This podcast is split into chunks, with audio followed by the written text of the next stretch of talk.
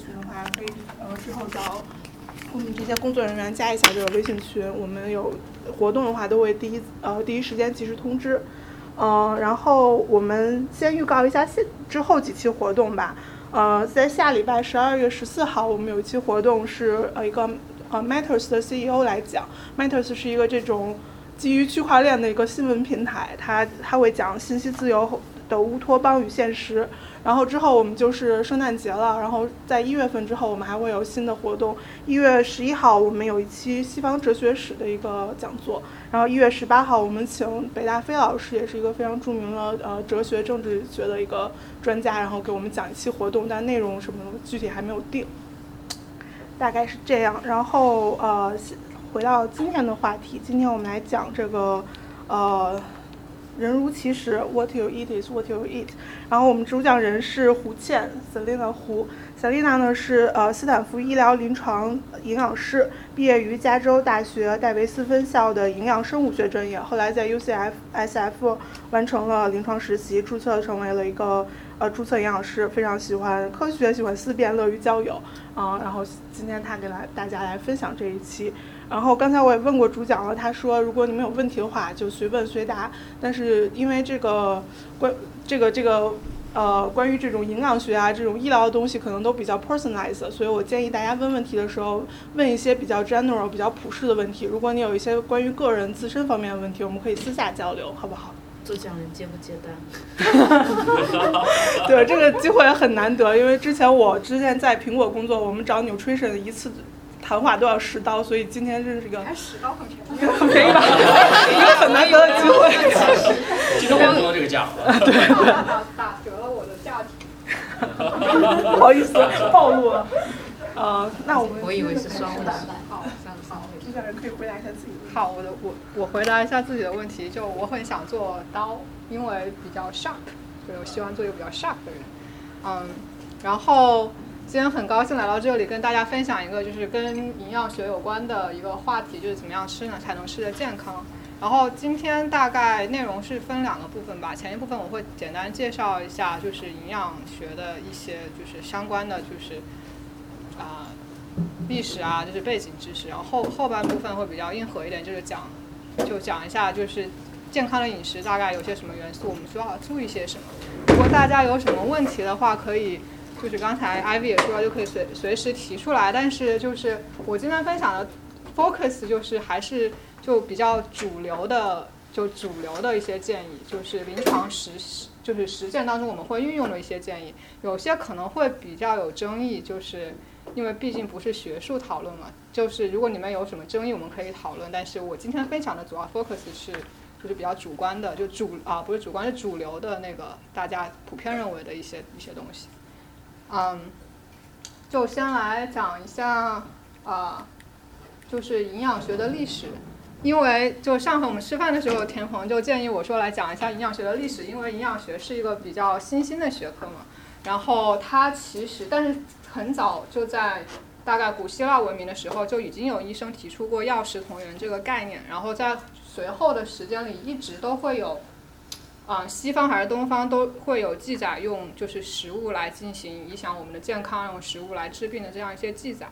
但实际上是到一七零零年，呃，有一个化学家就第一次提出了新陈代谢这个概念，然后营养学才算是正式的开始起步，进入一个就是相当于现代营养科学的一个阶段。然后随后的几百年时间里，就随随着。啊，化学、生物学、生物医学这些的发展，然后营养学也跟着发展起来，嗯，然后大家就是逐渐发现了营养食物和疾病会有着密不可分的联系，而且就逐渐发现了不同的维他命、矿物质这些，然后营养师这个职业真正兴起，大概是其实是在一战和二战左右的时候。因为当时就是美国其实也派出了很多大量的营养师到军队里去服务啊，就医疗团队。然后营养师这个职位慢慢就是这个这个 profession 慢慢被大家认可到它的重要性，所以营养师这个职位才真这这个职业才真正的就是建立起来是在一战二战左右的时候，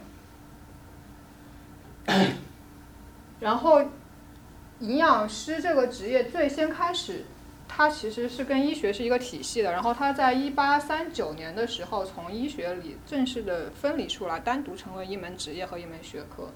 然后一八零零年的后期，啊、营养师开始就是在医院里面工作，然后就出现了在医院里出现了营养师这个这个职业。啊、然后美国营养学会建立是在一九一七年，然后一九四零年左右的时候，就是美国提出了一个 RDA 的概念，RDA 就是一个摄食参考摄摄入量。就你们看那个 nutrition label 的时候，都会有什么 daily value，其实是看参考这个值来的，就是你每天需要摄入多少维他命 A、B、C、D 这些，就是这个东西。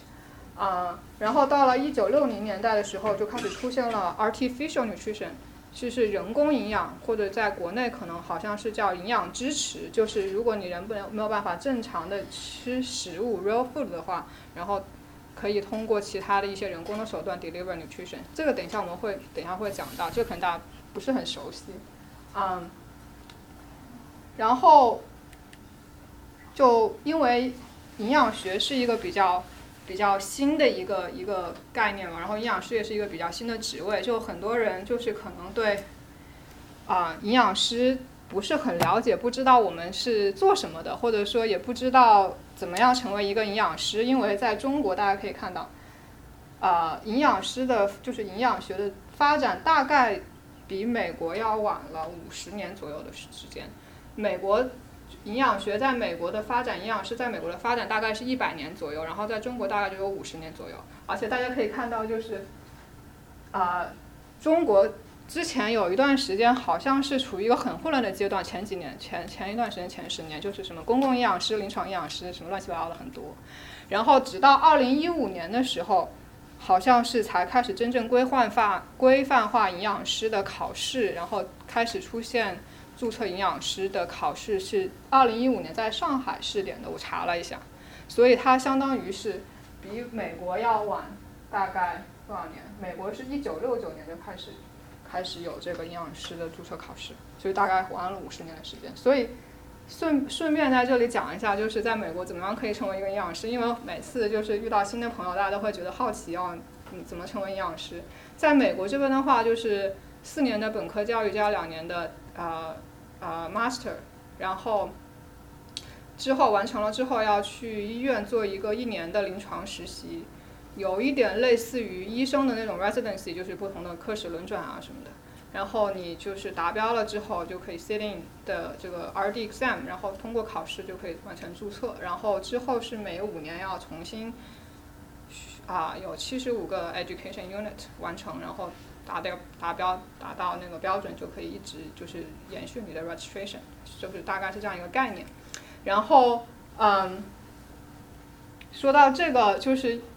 有很多人也很好奇，就是营养师到底是做什么的？虽然大家好像觉得哦，营养师，然后我我听到最多的 comments 说哦，营养师是是在餐厅里给人配菜的吗？或者是在医院里给人配餐的吗？就是我觉得这个，就是我每次听到这个，就我觉得有点哭笑不得，因为我觉得这是一个非常有中国特色的对营养师的评价，就是可能在中国，就是营养师这个职业并没有很规范化，然后。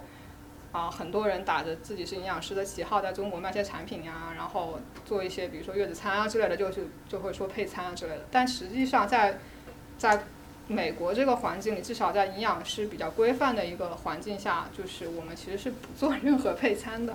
啊，就是想跟大家讲一下，啊，顺便提一下，就是营养师到底是做什么的。嗯，就是在。比如说，像我是临床营养师，是在医院里工作的。当然，就是可能还有营养师在其他的地方也有很多有很多工作，但是我只是就是 specifically 在医院的环境下，嗯，简而言之，我们就是 treat malnutrition，就是治疗营养不良，啊，就两个字来概括。然后大家可能就觉得会很奇怪，说哦，美国这个社会每三个人当中有一个人是胖子，为什么还会有营养不良？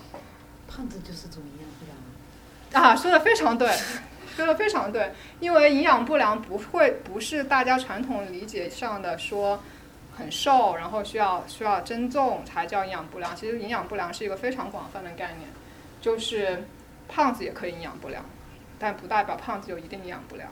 啊、然后就是大约在美国就是入院的病人当中，其实营养不良的比例大概在百分之二十到百分之五十左右。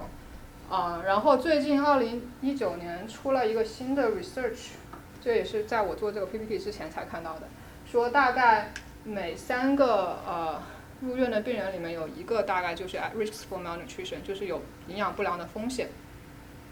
呃，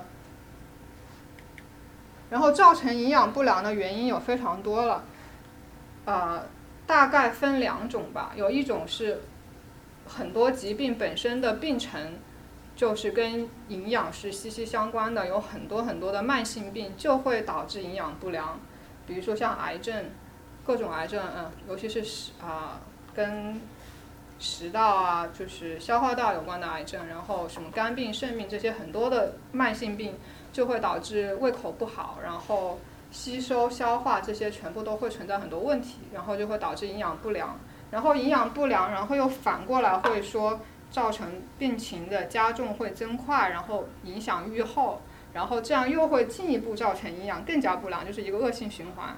所以说大约有就是百分之二十到百分之五十的病人在医院的，在住院之前已经存在了就是比较长的慢性的营养不良的这个阶段，然后本身待在医院的这一段时间又会使营养不良更加的恶化，就是因为在医院的这些治疗啊，然后你在医院躺的时候，就是可能在病床上躺着一天都不会动啊，然后没有没有什么活动啊，各方面的因素就造成治疗的本身就会使营养不良更加的更加严重，所以所以这就是我们这样的就是临床营养师在医院里面的工作就是治疗营养不良，然后大家就会想说，哦，那你们怎么治疗营养不良呢？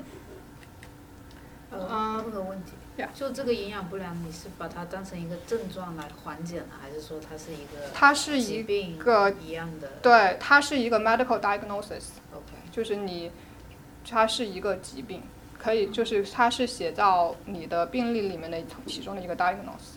所以是有一种客观的指标的，是的体检检出来的。呃，它是一个没有一个单一的指标可以去判断，就是要通过营养师的一个全面的 assessments 来判断你有没有营养不良。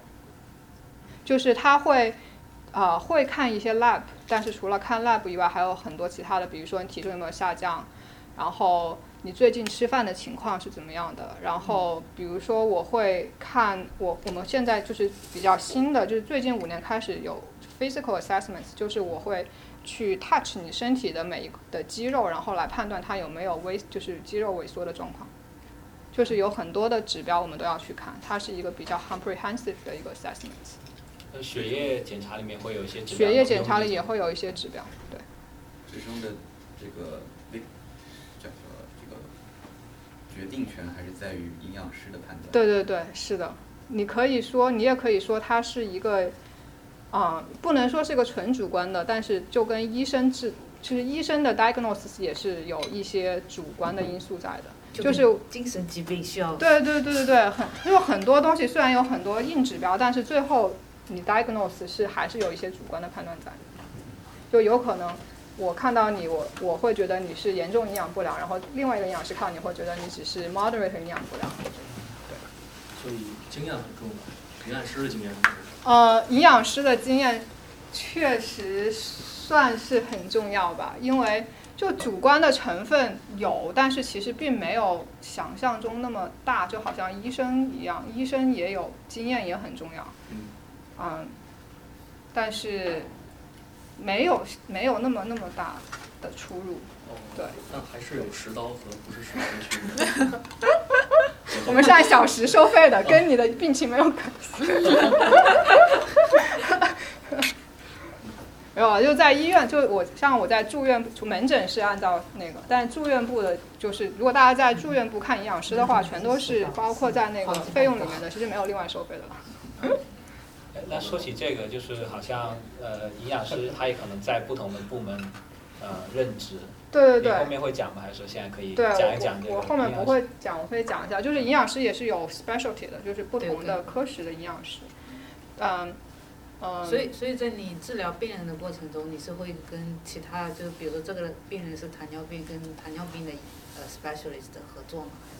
对，呃，在医院内部，就是在如果是在住院部的话，划分没有那么的明显，就好像你们去住院部看的医生全都是 hospitalist，就是全科医生，不会有分科那么明显。啊、但是如果是去到门诊的话，就会分得比较细。就像你刚才讲的，如果是糖尿病的话，就会我们也能看了，但是就是可能去推荐，就是如果出院的话，去看糖尿病的专门的营养师会比较比较好一点。对，好，嗯，这里有一个小小的 video，我给大家看一下。哎，这能连上网吗？能应该是连上，啊，连上。呃，这个开始是应该有声音的吗？应该是有声音的我暂停。一下，能不能调？可以。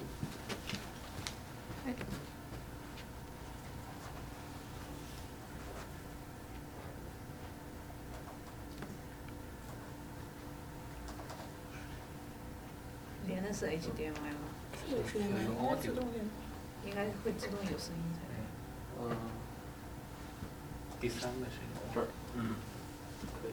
对是有声音然后，你害怕特别小，对对对，电脑没有放声音吗？啊，呃，电脑好像有声音是。不是要把那个声音输出的设备找一找？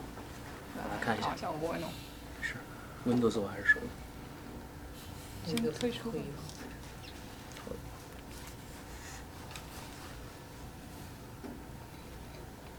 竟然是 Windows 七，你不知道 Windows 七已经不支持了。是吗？这个是医院的设备，不是我的个人设备。OK，很多银行的设备也是 Windows。哦，是吗？这个还是什么 Touch Screen？我最近才发现。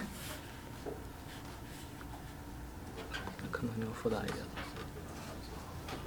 那他在调的时候，大家有什么问题吗？可以现在问一下。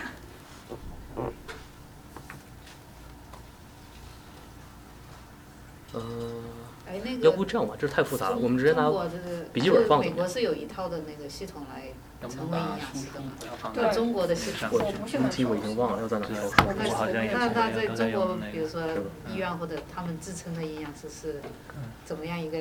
我啊们作为我觉得，我我以前在中国五六七年前吧，我觉得那些自称为营养师的人其实不是真正的营养师，大部分都是医生随便搞一下，去去做的。说他们是医生吗？还是对，他们是医生。OK？对，就是好像前大概六七年前，中国营养师大部分只有在糖尿病，就是内分泌科才会有。哦。然后我了解的是，他们大部分就是医生，糖尿病科的医生，然后去随便学习一下，然后就一个星期出两三天门诊，然后他们就知道一些比较粗浅的东西。然后最近的话，我跟一个国内的医生聊过，就可能好像是不知道放到哪个大医院，比如说我那个朋友他是北京北医三院的，然后他说他们就有比较正规的营养师，是跟我们做的东西还挺像的。好像就国内就是比较大的一线城市，什么北上广深可能会有一些医院会有，但是有自动连导。我觉得在一般的医院都不会，都不会。嗯，我听说一个说法，就是不同国它就是大概两他们的这个分钟三分钟所以还好。菌是不一样的。嗯所以你们推荐食谱或者说推荐他们的这个吸收营养的连这个都没有。recommendation 的时候，会可能从一根据连上。呃，会的，但是你说到那个 specifically 肠道菌群的仅仅还在实验室的范畴，就还没有到临床应用的范畴。就是四川的人可能可以推荐多一些辣的。这个是还可能在实验室还没有出来，还没有到 clinical 可以 practice 的程度。就是现在，就你说的那个肠道菌群 microbiota 什么的，就是是，research 非常 popular 最近几年，但是完远远还没有达达到可以在临床进行应用的程度。就我们当时啊、隔壁实验室也是有有有一个 professor 做很多很多 microbiota 的东西，但他们的学生就会说啊，就是一堆数据，根本都不知道该怎么办，就是就是说还处于一个非常初期的阶段。没有到地量上没有出来接是有问题。嗯，可能电视有问题。大家觉得这样能听到吗？它现在帮接 speaker，可以搞到还可以，最大声。还可以。从头播一下？你可以把这个也调到最大。把字幕调出来吧。有道理。连 music 都有。然后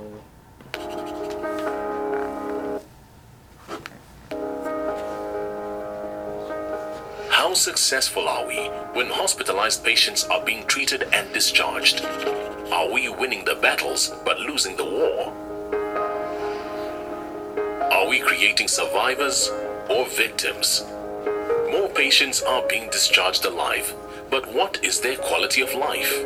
After critical illness, 60 to 80% of patients are functionally impaired, which results in loss of ability and increased cost to funder.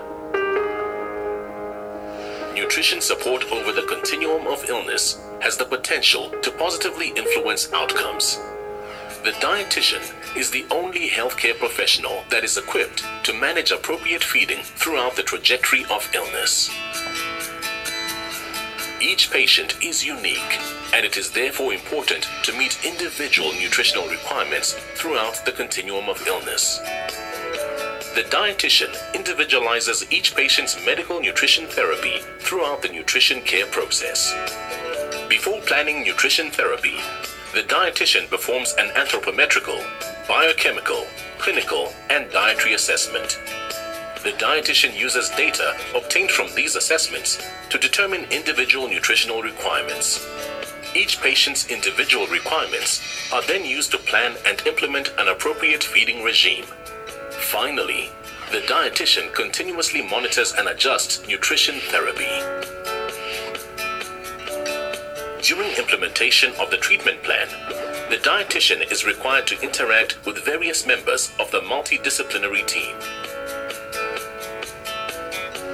Dietetic involvement throughout the continuum of illness is crucial if we are to create not victims, but survivors.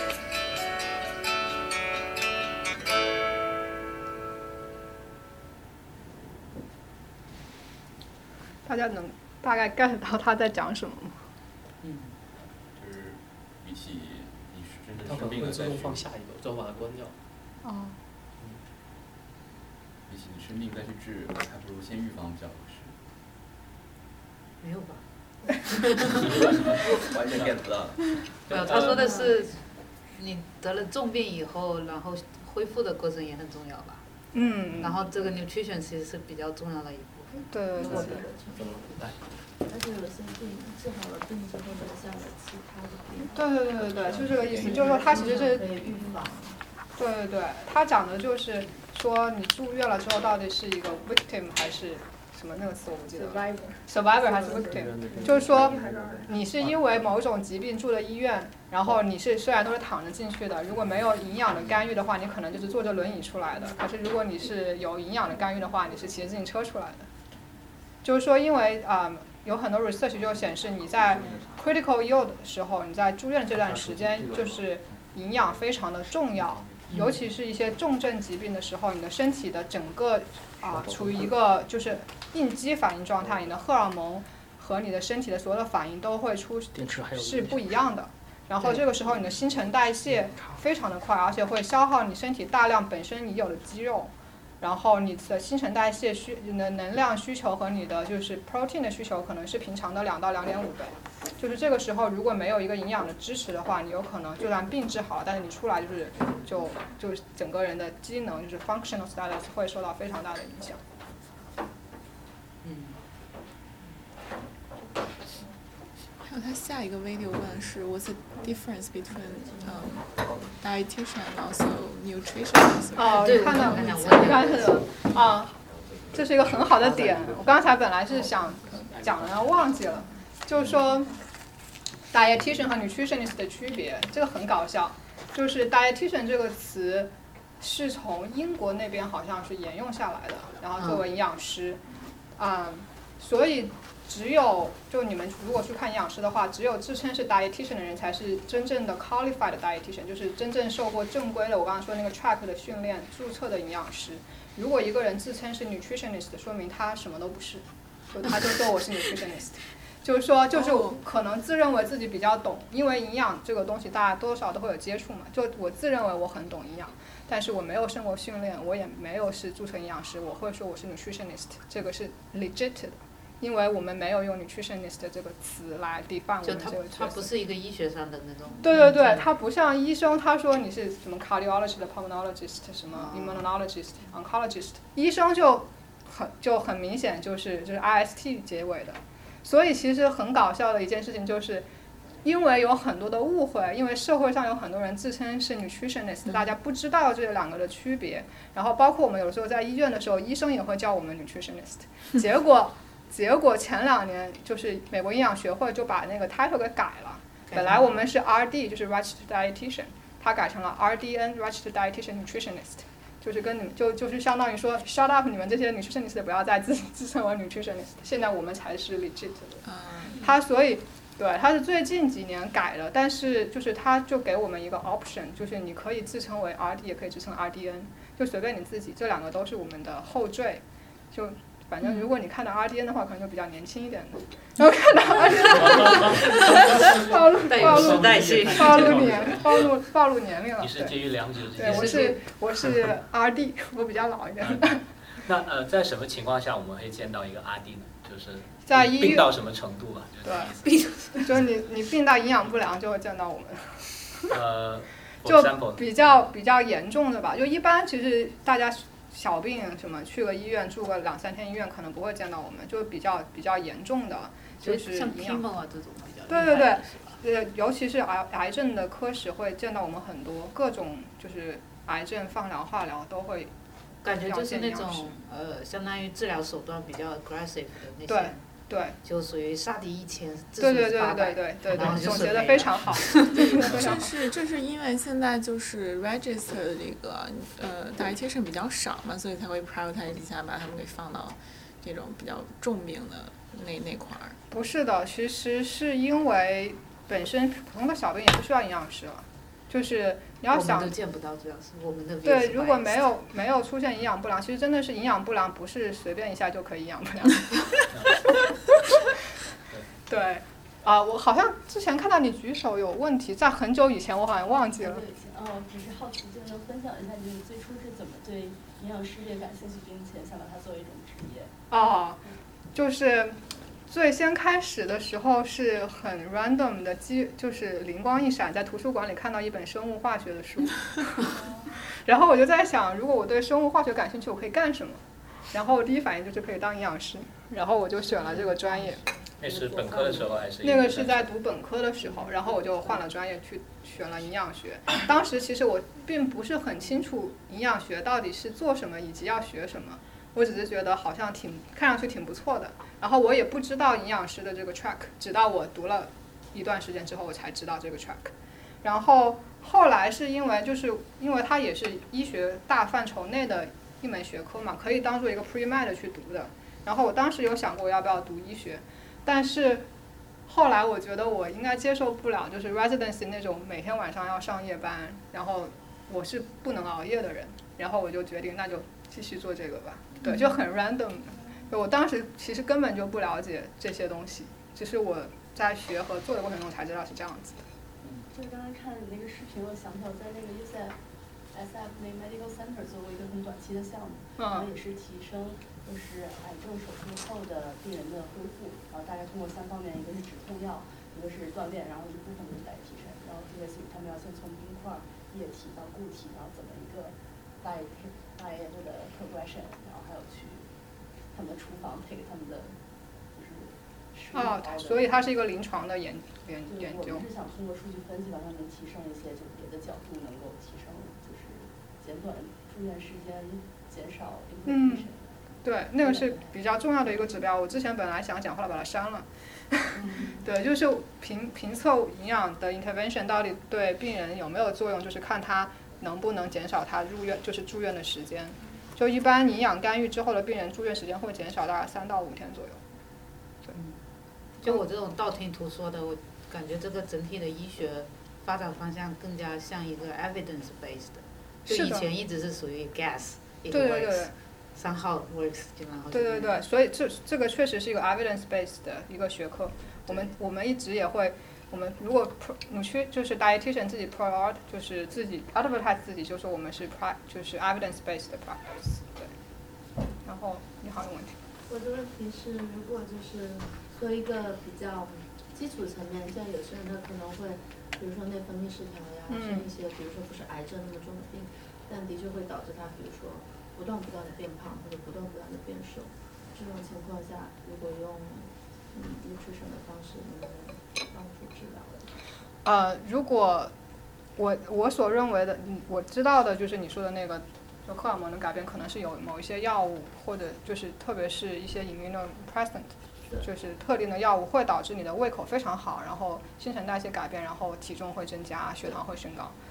对我们是呃，我们会见这样的病人，然后帮他控制体重，但是我们没有办法从营养的手段根本上消除这个药物的这个副作用。对。这个药物的副作用只能靠，除非你不吃这个药了。对，对，它就只是一个治标不治本的过程。对，就 steroids 之类的药物都会有这个。你刚才有说起过有门诊的 dietitian，是不是就说我们不住院，呃，也是有些途径会见到一些 dietitian，对比如我，比如某人怀孕了或者怎么样，想知道一些。是的，就是如果就是脱离了就是住院的环境，就是很多医院的 clinic 也会有营养师的，然后但不同的保险会有不同的 cover，如果你们要去见营养师的话，可以去去咨询一下，就是，哦，对，如果需要见营养师的话。我觉得大家身体都很健康，应该不会，不太会。对，比较典型的就是有就啊、呃门诊的营养师有糖尿病啊，然后体重控制啊，啊、体重控制当然比较严重的就是基初级阶段就是 medical 的就是体重控制，然后也有就是切胃手术啊，就是那种比较肥胖症比较严重的各种切胃手术的病人也需要见营养师，啊、还有各种莫名其妙。等一下，对解释一下什么切胃手术。就很很就很肥胖肥胖的病人，然后 BMI 到达了三十五四甚至四十的时候，是通过单纯的药物和见营养师，他体重是控制不下来的，他必须要切掉一部分胃，但切胃手术有很多不同的种类了，就要切掉一部分胃。是让他吃的更少吗？还是？啊，基本上可以这么理解，就是不，就是控制他吃的量，以及会就 induce 让他就是消化吸收出现问题。哦。对，就是让你吃了东西消化吸收不了。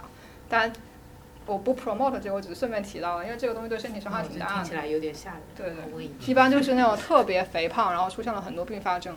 一般的像你们就就女孩子爱漂亮的话，肯定是不会用到这个的。那有没有一呃是的为了提高精神状态的，比如说这个不喝咖啡就非常低迷，然后有没有办法提升？我看到我看到市面上有一些书，就是讲什么有一些什么营养怎么去提高你的 brain health，什么让你 think faster 什么什么的。嗯，不是那个，不是这个，就正常的健康的嘛，就相当于哦你比如说吃的特别油腻或者特别的糖分特别高，你可能整天生的那个比较迷糊，嗯但是相对的你吃绿色蔬菜更多的话，嗯会精神状态更好一些嘛。等一下可能类似于这种呃，是不是有一些专家性的建议，就针对个个人一些呢？对啊、等一下可能我估计也会有人问到这个问题，我可以顺便把这个讲了。就是你说吃完东西之后会觉得特别昏昏欲睡，然后精神不太好，是因为你吃了太多的碳水化合物。对。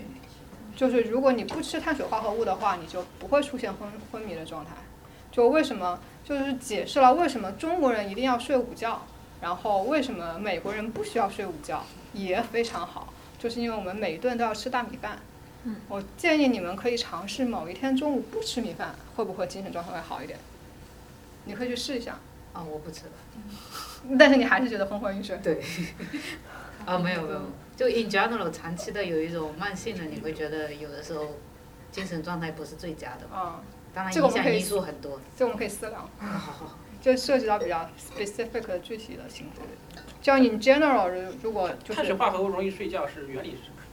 啊、血糖升高，血糖升高就会，就是说，当你吃完饭之后，如果你吃了很多碳水化合物，你的血糖会有一个 peak，然后你血糖高的话，你就会容易很想睡觉。但涉及到很多就是反反应，就我就不一一讲了，就大概就是这么一个原理。这叫什么反应？这是我新感兴趣的。啊啊、等会儿再说，我我再这个我们可以私下探讨，有太多 password 讲不清楚。学学生物的没办法。嗯其实我还有个问题，嗯，就是在湾区有很多流行各种 diet，有什么 keto diet、paleo diet，呃，intermittent fasting，是有各种各样的。嗯。那从你的角度，如果从这种科学的角度来说，你觉得他们，你觉得有有什么依据，或者说有什么我们可以参考的？嗯，你说的那些现在比较，就是所有的 fat diet 现在比较。比较流行的就是两个，一个就是你说的 keto diet 和一个那个 intermittent fasting。嗯。然后先讲 keto 吧，我觉得这每这每一个 diet 都可以讲一期。赶紧订阅我们的公众号啊！就 keto 的话，嗯，有一些医院的 clinic 也会用。就 keto 它的最先开始的应用是治疗，对对癫痫的，就是它最啊，尤其是。可不可以先讲一下什么是 keto diet？我觉得好像大家有的人不太清楚。哦，好好好，keto diet 是生酮饮食，就是它通过吃非常少甚至完全没有碳水化合物的状态下，然后让你的身体达到一个只消耗脂肪和蛋白质，然后来帮助现在应用是因为很多人用这种方式来啊减肥。因为你没有碳水化合物了之后，你的身体只能深深的 burn 你身上的脂肪，然后来达到一个减肥的效果。这样解释大概清楚吗？对，它最先开始的应用是治疗癫痫，而且是儿童的癫痫，会比较有效有效果。为什么那样子有效？啊，这个我就不不没事，就好奇。不不多多多做讨论了。然后它。后来开始应用在减肥上，是因为确实先开始就是 Akin 这个人写了一本书，然后很多人去实践之后，它确实很有效果。但早期的研究就是发现说，你初期大概一个星期减个十几二十磅，大部分都减的是水，因为因为啊碳水化合物是保水的，如果你不吃碳水化合物的话，你身体的水的含量就会降低的很快。所以你其实刚开始减的重，大部分都是减的水，但是减完水之后，到底后面有没有效果？是我认为就是它其实是有效果的，只不过是它的效果是很难 sustainable 的。就是说，如果你自己一个人去做一个生酮的饮食去减肥的话，基本上是啊是很难维持的。除非你一直身边有一个营养师，不停的、不停的去指导你。然后像其实像我们医院的话，也做生酮减肥，但是它的效果就是在看他们在见我们的时候效果就很好，然后他们一旦不见我们了，他们就可能就反弹了。就是它其实是一个非常非常难维持的一个状态。然后，但它如果你做到的话，它减肥效果确实挺好的。所以它。它有副作用。对，副作用是什么？副作用是这样子的。前几年早期的时候，大家都会很争论说你身体啊就处于一个酸性状态，然后对内脏什么不拉不拉不好。但是现在有很多人又说，其实它达到的这个酸酸的状态并没有那么酸，就很弱的，其实对你的身体内脏各方面并没有那么大的损伤。所以综合来看的话，我觉得其实副作用应该还好了。没有那么大，但是我个人还是不是很推荐这种方式来减肥，就是因为，你刚开始的时候就是用了这个方式减了很快，不就是大概二十几磅、三十磅甚至五十磅都有可能，但是你大概到一年左右的时候，全部都反弹回去了。当你人在减肥的时候，你减的一定是脂肪和肌肉是并存的，但当你长的时候，你可能长的脂肪比肌肉更多。所以说，你过了一年之后，就相当于 逆天而为。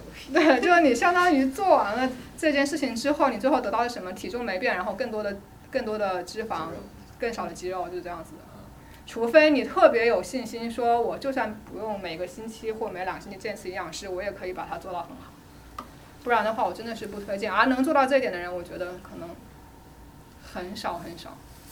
对。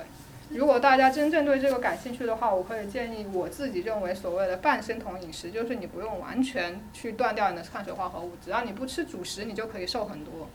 嗯，对，这个成功的例子有很多，就在我周围。要不要讲一下？看了谁一眼？好像。所以呃，你刚刚说不 sustainable 是说呃减肥的状态不 sustainable，不是说副作用导致你没法继续这个 diet 是吗？对，是的。你减肥的状态是很难 sustainable 的，就是每个人对碳水化合物的敏感程度是不一样的。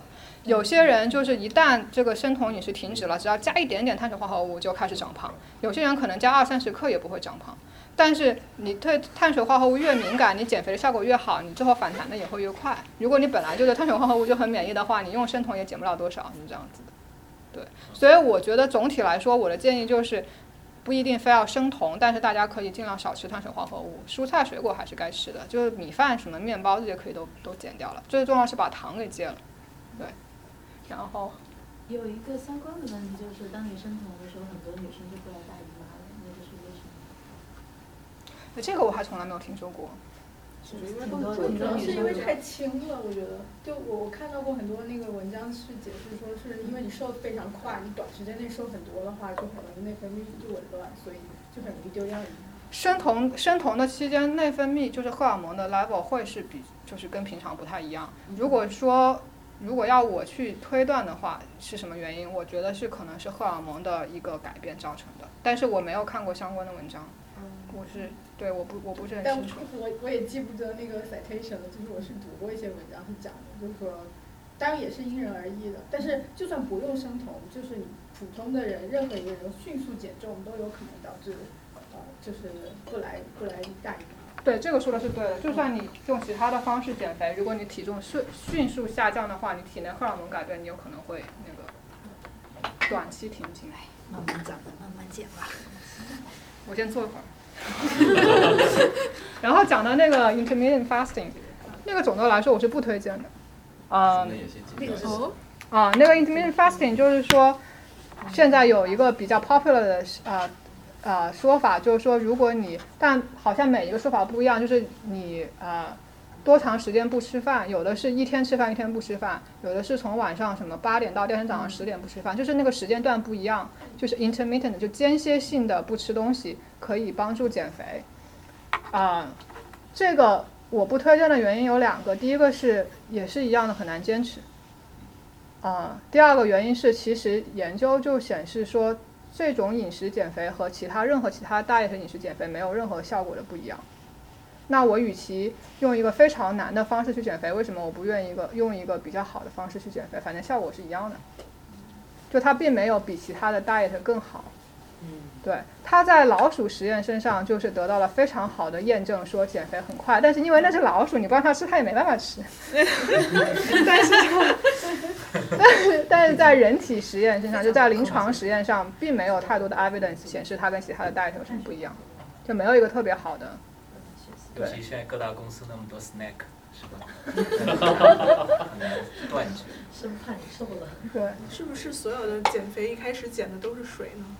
啊，不一定，只有生酮饮食，就是如果你是通过断碳水化合物的话，一开始减的比较水比较多，其他的不会。那在医院里面，呃，比如在医院临床，你们会有一个 guideline 说推荐什么给病人吗？还是说这些都不会推荐？因为它只是一个，就是说 half bay 的这么一些 idea。对，如果你要是啊来门诊看减肥的专门的 clinic 的话，我们一开始是用生酮减肥的，嗯，但是这个对病人的要求很高，就是他们每两个星期要来见一次我们，啊，就是生酮，我们的生酮 program 大概有四个阶段，然后前面就是每一个阶段可能可以为要进行。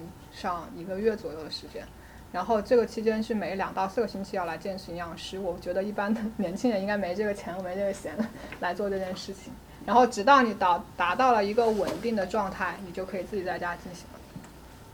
就所以我们嗯，意味着这一个阶段起码要坚持四个月，你觉得才真正的完成一个 keto 的 cycle？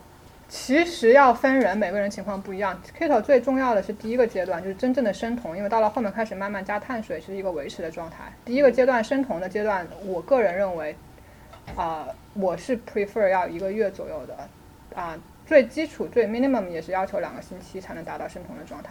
而在前两个星期，你有可能会出现头晕，然后血糖低，各种症状都有可能，有可能会没办法上班。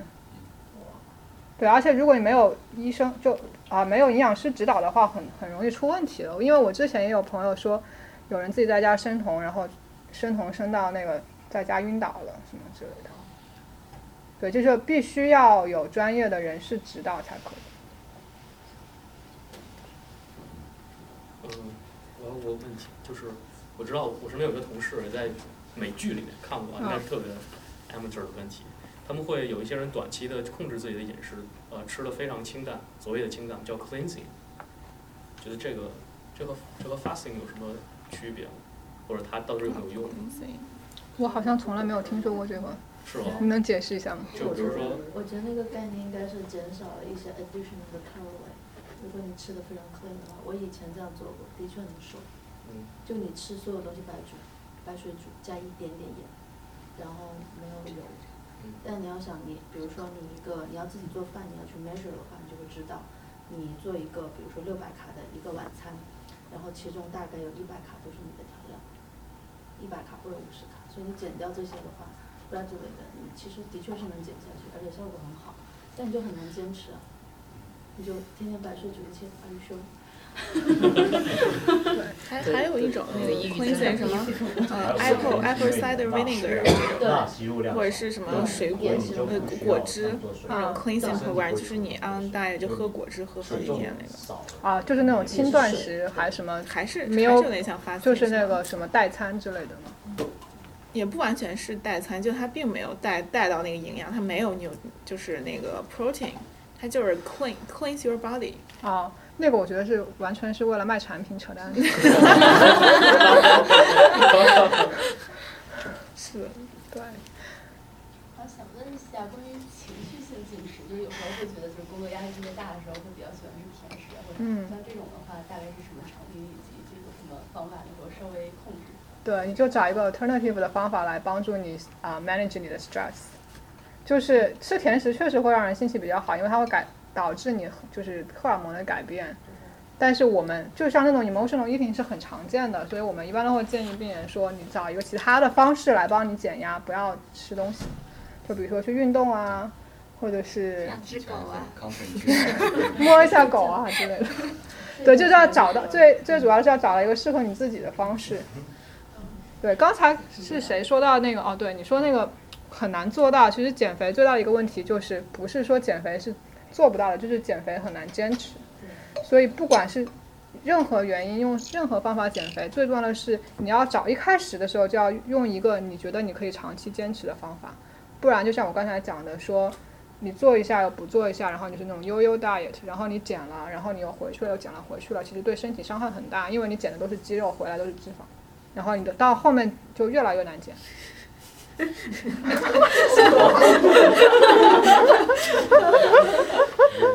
继续继续主题吧，因为后面内容还很多。哦，现在几点了？现在几点？已经四点了。哦，好，那赶赶紧讲。对，赶紧讲。后面就可以再讲啊、说刚才讲到哪？哦，说就是我们治疗营养不良大概有四种方式，一个就是 nutrition education，就像刚才我跟你们进行的，我觉得 educate 你们啊、怎么样减肥，就是一个 education。然后就是有一些 nutrition supplements，就不是大家简单意义理解的什么维他命 A、C 这些当然会有，就是根据不同的疾病会有不同的维生素或矿物质的缺乏，我们会推荐 supplements。然后还有更多的是一种口服的营养液，就是高啊、就更多很很多不同的种类，根据疾病的不一样，会有不同的种类的营养液要去口服。还有就是啊、刚才讲到的 artificial nutrition，就是一个人工的营养支持，分两种，一个是肠，国内是叫肠内和肠外。我觉得这个翻译其实挺不合理的，其实就是 tube feeds 和 IV nutrition，就是一种是直接插一个管到你的肠道里面，然后啊 deliver formula 到你的肠道里，还还有一种就是当你的肠道也没办法正常工作了，比如说像很多癌症，就是食道癌或者是胃癌、胰腺癌这些患者，他身体的吸收功能和消化功能都是存在问题的，然后没有办法用肠胃来吸收正常的营养，我们就会用 IV 就直接。直接直接打到 直接打到静脉里面，然后就就 bypass 了这个消化吸收的过程。我解开了这个梗，它叫 IV。啊，哎，能不能翻页？不能？翻页了。哦，这样。呃，Stanford 的脾气蛮大的。那这样可以翻吗？可以的。哦，那这样还可以，是那个不好使是吧？对。感觉它总需要经常。嗯。是。悠悠 Plus。刚才我用这个也不能翻。再试一试看看。好像确实还是不行。这个也不行，只能按照这个地方。那就用鼠标行吧。可能过一会儿。好。然后这个就是呃口服营养液的各种 formula，就不仅限于这些，还有很多其他的。嗯，还有就是根据不同的疾病会推荐不同的那个 supplements 嘛。啊。都是 over the counter 吗？有些是 over counter，大部分是 over counter。但其实，因为我没有找到很好的图片，这些其实是 tube feeds 的，就是其他这些口服的是 over counter 的，所以所以不需要 pres 啊 prescription 的，就是我们只是推荐给病人，你可以回家自己去买。Tube feed 是说打到是打到肠胃里的，嗯。下面这张就是一个比较好的总结，就是大家现在可能用不到，但是将来对家人可能会用到。早晚要用。就是啊，这个是如果是肠道营养的话，就会从鼻腔这里塞一根管，或者是从口腔这里塞一根管，直接到肠啊到胃里，或者是小肠，小肠的各个部部位都有可能。就对胃里或者是小肠里，就 temporary 是这样子的。如果是短期的，如果长期需要的话，就直接是一个切开腹的手术，就是有一个管连接到腹，就是肠胃里，然后接到腹腔外面，会连接出一个管子来，就直接 deliver 这个营养液进去。然后这旁边两个就是静脉的输液，就是有可以从支支脉，就是好像平常我们打点滴、抗生素这种，有可以这样就可能 deliver 的比较少。然后如果比较严重的话，就会从这个主静脉这里就是连一根管进去，然后直接 deliver 营养液。然后这个就是比较严重的一个情况。然后我们做的事情就是，我们来 prescribe 到底你需要多少每天各种不同的营养素。这个图是既包括了 IV 又包括了 tube。对，这个我这些从鼻腔和这个腹腔进入的是是 tube，然后这边这两个是 IV 的。对。如果是 baby 的话，会怎么进入？对，baby 两种都可以，就是我下面这张图也有。就是左边这个是就是呃 tube feeds，就是那个到肠胃里的，然后婴儿和成人都是可以使用的。都都会有，就是计算方法可能有点不一样。嗯，然后下一张图，这个就是那个 IV 的 nutrition，就是这个就是那个我们实际会用的 formula。啊，然后就说，其实涉及到营养干预的疾病有非常多，然后比较常见的就是糖尿病啊，然后肥胖症啊，嗯。心脏、心脏性的疾病，心衰竭啊，然后肾、肾脏肾透析、肝硬化、癌症啊，然后消化道疾病、大面积创伤，然后器官移植、HIV/AIDS，然后啊，stroke 中风，还有就是呼，就是很多重症监护室 ICU 的病人需要呼吸机，这个就是需要营养支持的。GI problems 就是肠道疾病，对。Gastrointestinal。专业的就是不一样。对，想到这个，我想，对，我就想，就是一，等下会推荐一些东西。就是我觉得大，就是大家来到美国之后，虽然啊，平常就是都用英语交流，但是可能看医生有的时候涉及到一些医学的基础词汇，很多就是不是很，不是很了解。我等下会推荐一个 podcast，大家可以没事听一下，可以增加词汇量。不错不错。就那天我听那 podcast 说，普通一个美国人的词汇正常应用的就是 active 的词汇量是两万，然后啊 inactive 的就是整整个的词汇量大概是四万，但是医学院的词汇量大概四年下来就是什么四万到七万，就是医学词汇比较多，那可能平常用到的没那么多了，就简单的一些医学词汇，对大家去看医生比较有用。嗯这个 post 我们回头发到那个临时群里吧。好好好，嗯，然后就刚才讲的是在就是 critical ill 的情况下，就是生病需要住院的情况下，然后现在在讲说慢性疾病怎么样营养去，可能讲到今天的重点了，就是慢性疾病营养怎么去帮助，就是防止慢性疾病的发生。啊，现代医学普遍认为，一个慢性疾病的产生其实是由内因和外因共同作用的结果。内因就是说代表型就是你基因天生的基因，父母的遗传，啊，有一些基因会让你就是比较就 predispose，你会比较容易患上某一种慢性疾病。但是如果只是有不太理想的基因是不会导致慢性疾病的产生，一定是有一个环境因素去 trigger 它才会导致慢性疾病的产生。然后我说的慢性疾病就包括什么心脏病、高血压，然后糖尿病、癌症这些都算。嗯，所以就是一个很形象的比喻，就是说如果你有一把枪，你只是有这个不太好的基因，但是如果你没有外因这个去抛这个 trigger 的话，它是不会致命的。就说一定是环境有一个 trigger，然后环境呢就是包括很多因素了，然后。啊，食物和营养是最主要的了，当然还有就是抽烟喝酒、stress，嗯，污染啊，然后运动这些都很重要，还有很多其他的不知道的，就是影响环境影响因素。然后，所以现在在讲说，我们平常每天一日三餐吃的食物大概分为这几种，就蔬菜、水果，啊，谷类，然后奶制品和蛋白质。大家认为怎么样搭配是比较合理的？就是各占百分百分比，应该怎么搭配比较合理？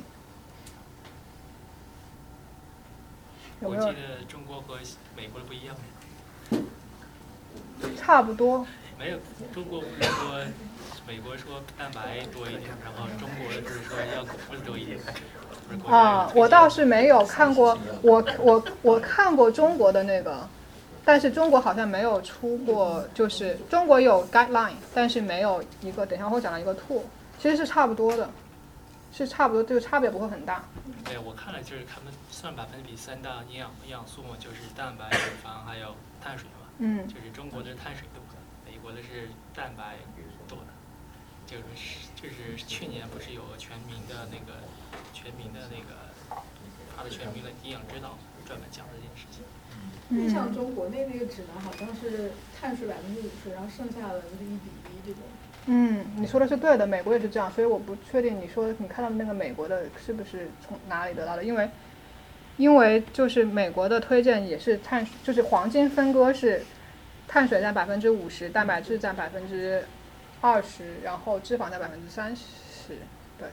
就大概是这样一个，就是前几年 USDA 出了一个非常简单帮助大家 plan 这个 meal 的一个 tool，叫 My Plate，大家可以去这个网站看更多的信息。为什么那 dairy 在旁边啊？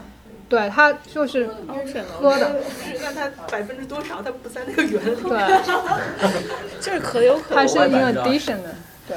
它是按体积来的，我感觉就是。它是按体积来的。肉量百分比。对它，它其实就是一个非常简单的 tool，就帮大家大概去 plan 一下，没有说精确到百分之多少。刚才我说百分之多少，其实是精确的数字是其实是我们自己在 prescribe 那个 IV nutrition 什么之类的时候才会用到的。嗯，这个就是一个大概的，就 ballpark 大概是这样子的，就是蔬菜和水果要占到一半，然后谷类大概占四分之一，然后蛋白质占四分之一，就这样子。然后蔬菜。要比水果要多一点，这个就是小问题，没关系。就反正大概的 idea 就是他要告诉你说，你一餐里面一半至少一半要是蔬菜和水果。嗯。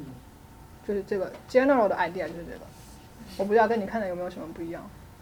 他那个是具体代表的就是营养素的分类，然后所以说从中国和这个经济结构来说的话，就中国人不一定每个人都吃肉，所以说你面种多一点，还要是有了差别的，因为就是从这个。每天，他们这个普通人吃什么的话，确实中国、美国当时是不一样的。你说他是他推荐的量不一样，还是说实际情况调查显示美国人每天吃的量？是他们推荐的这个，就是分类，他们是拿美国就具体的，就是说每个营养素的，就是就是你百分比加上考虑到每个每个人平时大家大会吃什么，这个下来是中国的话推荐西方是不太一样。对它的它具体的就是中国什么膳食指呃居民膳食指南和美国膳食指南是会有差别，会有，但是具体的什么差别我也没有研究过。但是就是 in general 的话，这个东西我不知道中国有没有出过，反正就是美国就是之前 USDA 出的就是这个东西。嗯。中国人喜欢吃大米饭，所以就说可能是说顺应国情来说，呃，正如你所说，它 guideline 也就是不是一个 exact number，它是一个有个 confidence interval whatever，所以他就会说呃可以有一个浮动值，所以中国就说那我多加点大米饭的含量什么之类的，有没有这个可能？我也不是我。我没有看过中国人民的膳食指南，所以其实我不是很清楚。我看过。嗯。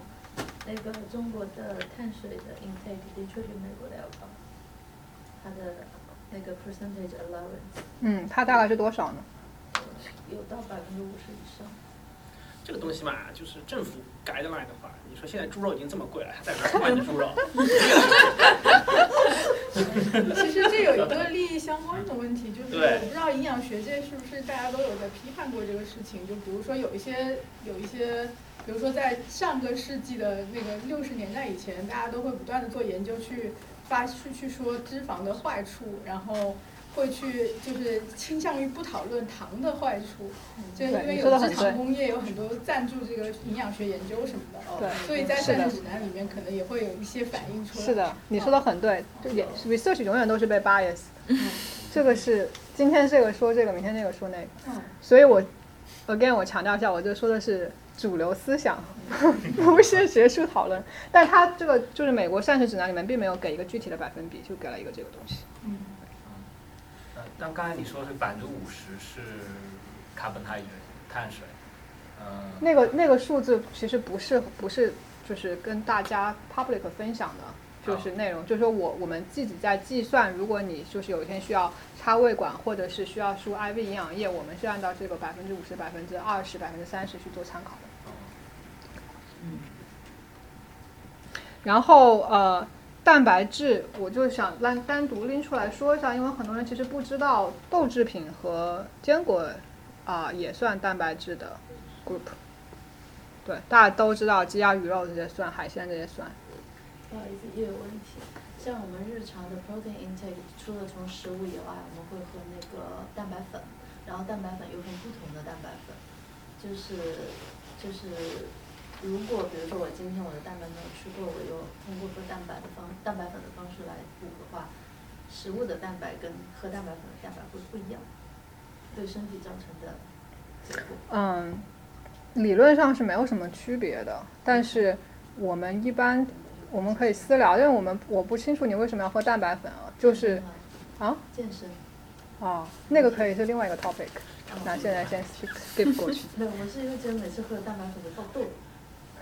啊，那个那个蛋白粉我们会有的时候也会推荐，但是不是在你说的这种情况下。哦，OK。我们好好像这个沙龙有一个人后面会讲，可能会讲那个健身相关的，对，可能他会更清楚一点。嗯，是你吗？身体不太想，我们有人好像拿到 license，他会更考虑。哦，OK，好。如果身体允许的情况下。然后，嗯，现在就是除了就是刚才讲的，就是每一餐饮食的搭配嘛。然后现在具体讲一下，说我们在每天吃东西的时候要注意关注哪些营养素。就是我们每一个食物上都会有一个 nutrition facts，然后大家觉得就是有哪些是我们需要 pay attention 的，就是哪些东西是吃东西的时候要注意的哪些元素。糖。糖盐，对对对，然后呢？还有就是 fat fat protein 嘛，trans fat，这还看什么 fat？对对，trans fat 很也很重要。对，看什么 fat？serving size。这这对对对，这挺重要的。对，有有一些商家真的是很很那个，他就把什么很小的搞成一个 serving，然后就标的只有什么二十卡路里，就好像很很很健康的样子。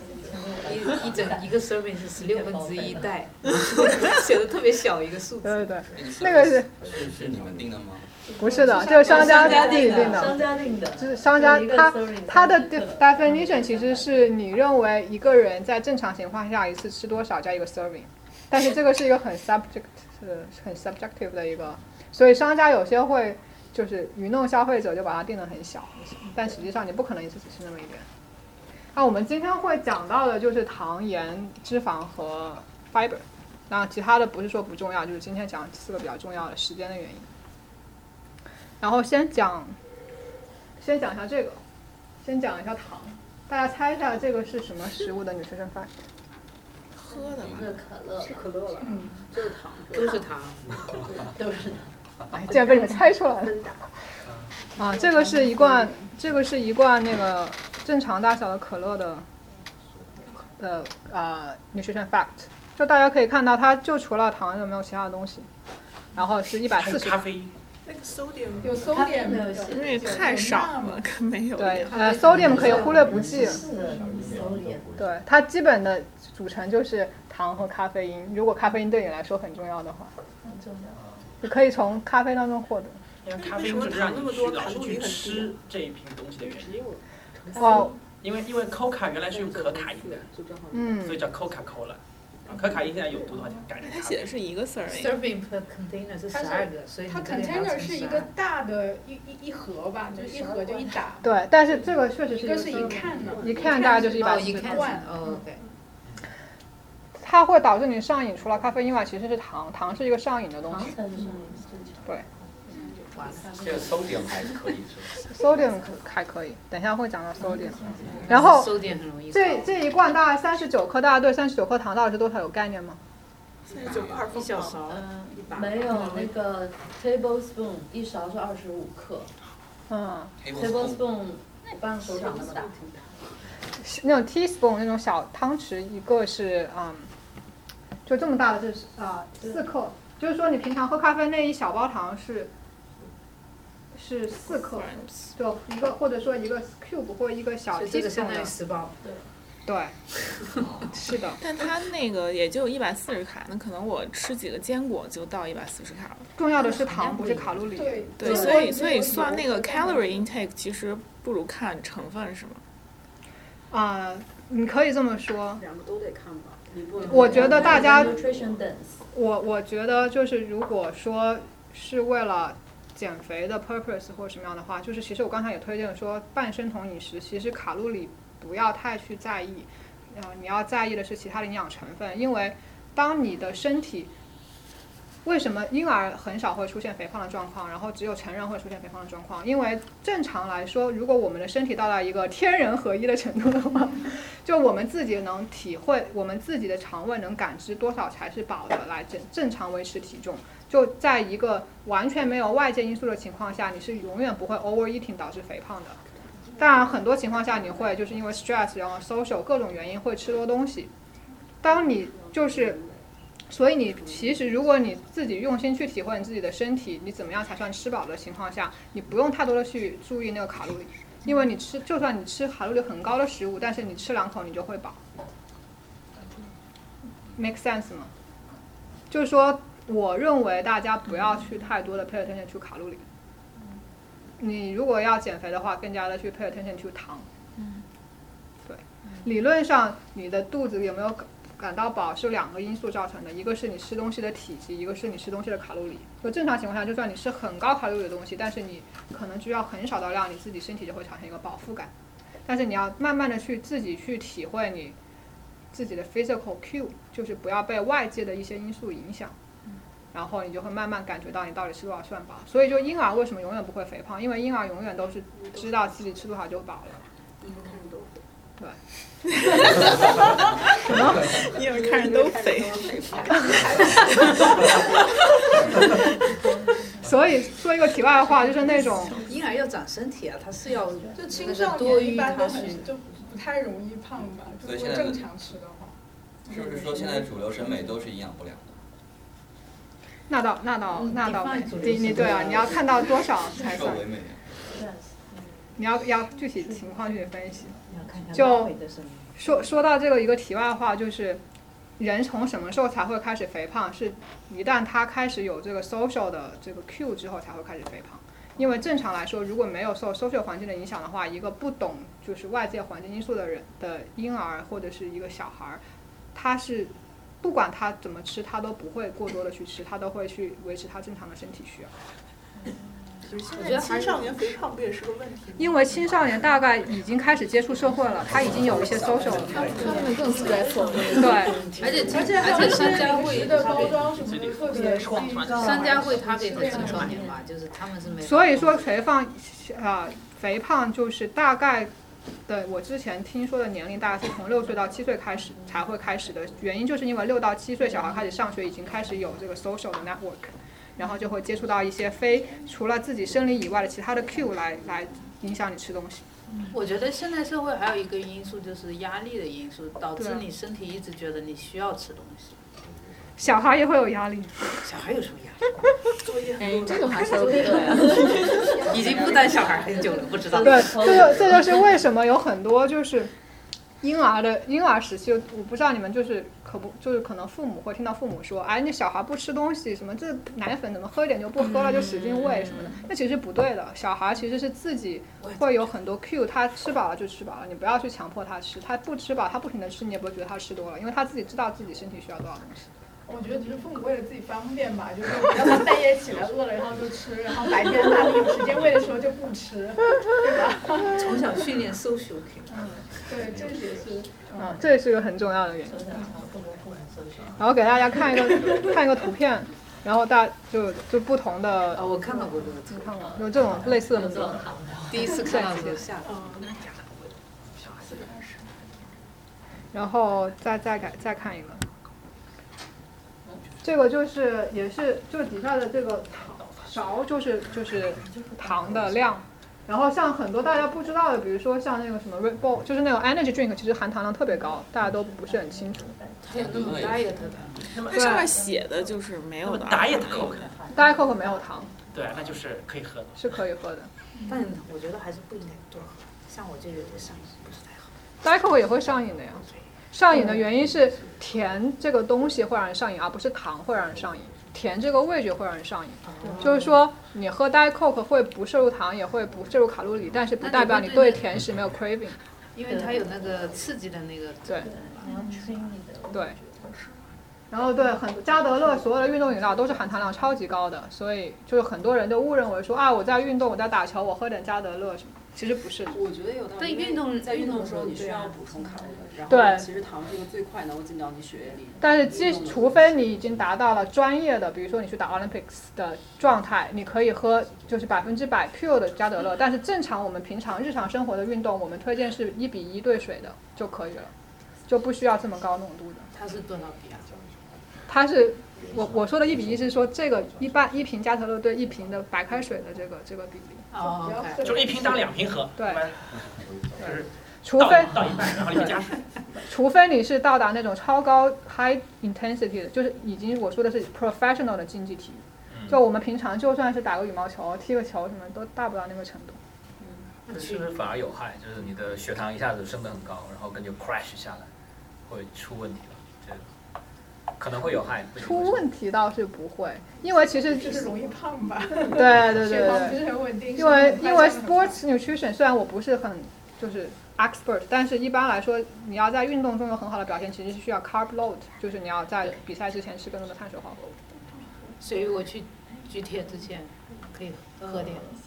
啊，我们这种程度的应该不太需要。举铁一小时。你要这个一般的话做的一个是举铁松时间。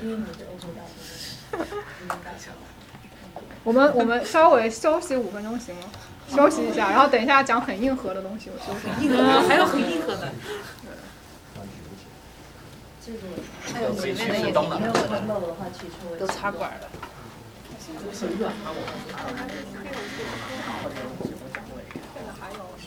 很软。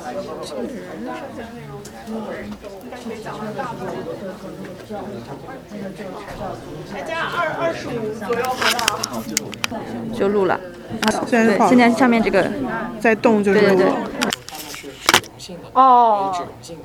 那么这里面有没有就是说，你说这些不太好？比如说咱们这些不是反式的，那么有这种这种饱和式的，有没有一些营养素？没有，他说脂溶性的就是你 general 脂都可以溶，没有说只能溶这种纸或那种纸。啊，因为就是本来清水机和清清那个 就太扯扯淡扯太远了。对，它只要能溶脂就都能溶脂。能不能举例一下 trans fat 有哪些食物？对我接下来要要讲到这个 trans fat，现在很多 industry 已经没有了，就是你可以在那个 label 上面发现啊，它一定会就是美国法律 mandatory 的是要求列出 trans fat，所以一般包装食品，除非它列出来了，一般都其实是没有的。然后呢，平常生活中 trans fat 最多的是 fast food，就是像麦当劳，就是那些就是 fast food 的汉堡就会反式脂肪酸比较高，然后油炸食物反式脂肪酸很高，然后 bakery 反式脂肪酸可能会有一些，如果是你自己 bake 的就不会，我说的是那种已经成品了的 bake。啊，它就会有空气炸锅的那个，我也抢了一个。对，所以反那个是有反会，那个反式，那个还好，就是但食物本身有脂肪嘛，我是在那个过程中会改变它的。对，所以 depending on 这个反式脂肪酸是怎么形成的，有一种反式脂肪酸是它在原材料里就有的，有一种是在加工过程中产生化学反应产生的，然后啊。一般我说 bakery 那些或 fast food，它是原材料里就有反式脂肪酸，然后油炸食物是在加热过程中容易产生反式脂肪酸，所以空气炸锅的那个温度应该还达不到那个油炸那么高的温度，而且它要一定要高温反复加热才会产生反式脂肪酸。如果你自己用空气炸锅做健康的食物，应该是还好的，应该不会的，对。然后。怎么说的话？微波炉反复加热的食物会有更多的反式脂肪酸。它一它一定是在高温的热油反复加热。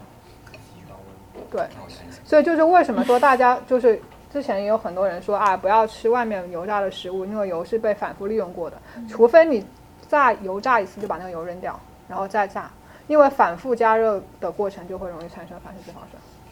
所以反式脂肪酸是一定对身体有害的，完全没。无益百百害无一利。等一下我会讲为什么。呃，那你说如果自己在家里做 bakery 没有的话，可是比如说像黄油，我们用黄油本身也是 saturated fat。对，黄油没有关系，short shortening 就是有一些啊，你自己在家 bakery 的时候，你用黄油是不会产生反式脂肪酸的。如果你用那种啊化学合成的那种 hydrogenated oil，就是一些比较廉价的。啊，就是不是真的黄油，就是那种 fake 黄油或者那些才会有，那个就会产生反式脂肪酸。对，所以很多 bakery 它就是因为会用那种廉价的产品，而且它的效果也挺好的，所以会有那个 trans trans fat。然后饱和脂肪酸是除了鱼类以外，所有的动物动物油都是饱和脂肪酸，就比如说像。啊，鸡皮、鸡的那个 skin 啊，然后猪肉啊、牛肉啊，然后 cheese 这些牛奶，这些都是饱和脂肪酸。那么生酮饮食是不是就是吃这个？说好，所以生酮饮食都可以吃，但生酮饮食的一个误区就是很多人以为只有吃饱和脂肪酸才能生酮，这绝对是一个错误的。所以我们。对，所以我们医院自己在做生酮饮食的时候，一定会跟病人说要吃不饱和脂肪酸，不然的话就是你减了肥，身体又变差了，就是你心血管各方面指标都会不好。嗯，对，就是很多人犯了一个误区。我之前有个朋友减肥，然后我跟他说你可以试一下生酮饮食，然后他说我买了一大罐猪油回来生酮，我说你生酮为什么要买猪油？他说我在网上看到说只有吃猪油才能生酮，真的扯淡。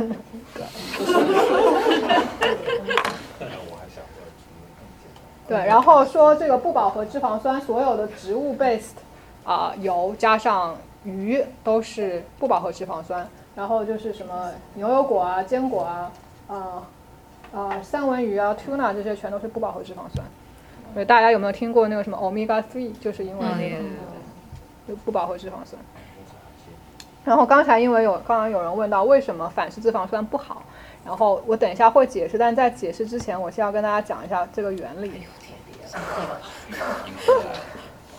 呃，就是这是一个就是肝脏新陈代谢的一个缩略图吧，然后比较 busy，但大概我想意思就是说，人的就是人体内的就是经过消化吸收之后的脂肪，然后会产生一个叫 HDL 和 LDL，就这两种主要的，当然还有会有其他的，这两种就是啊 lipid 就是脂肪。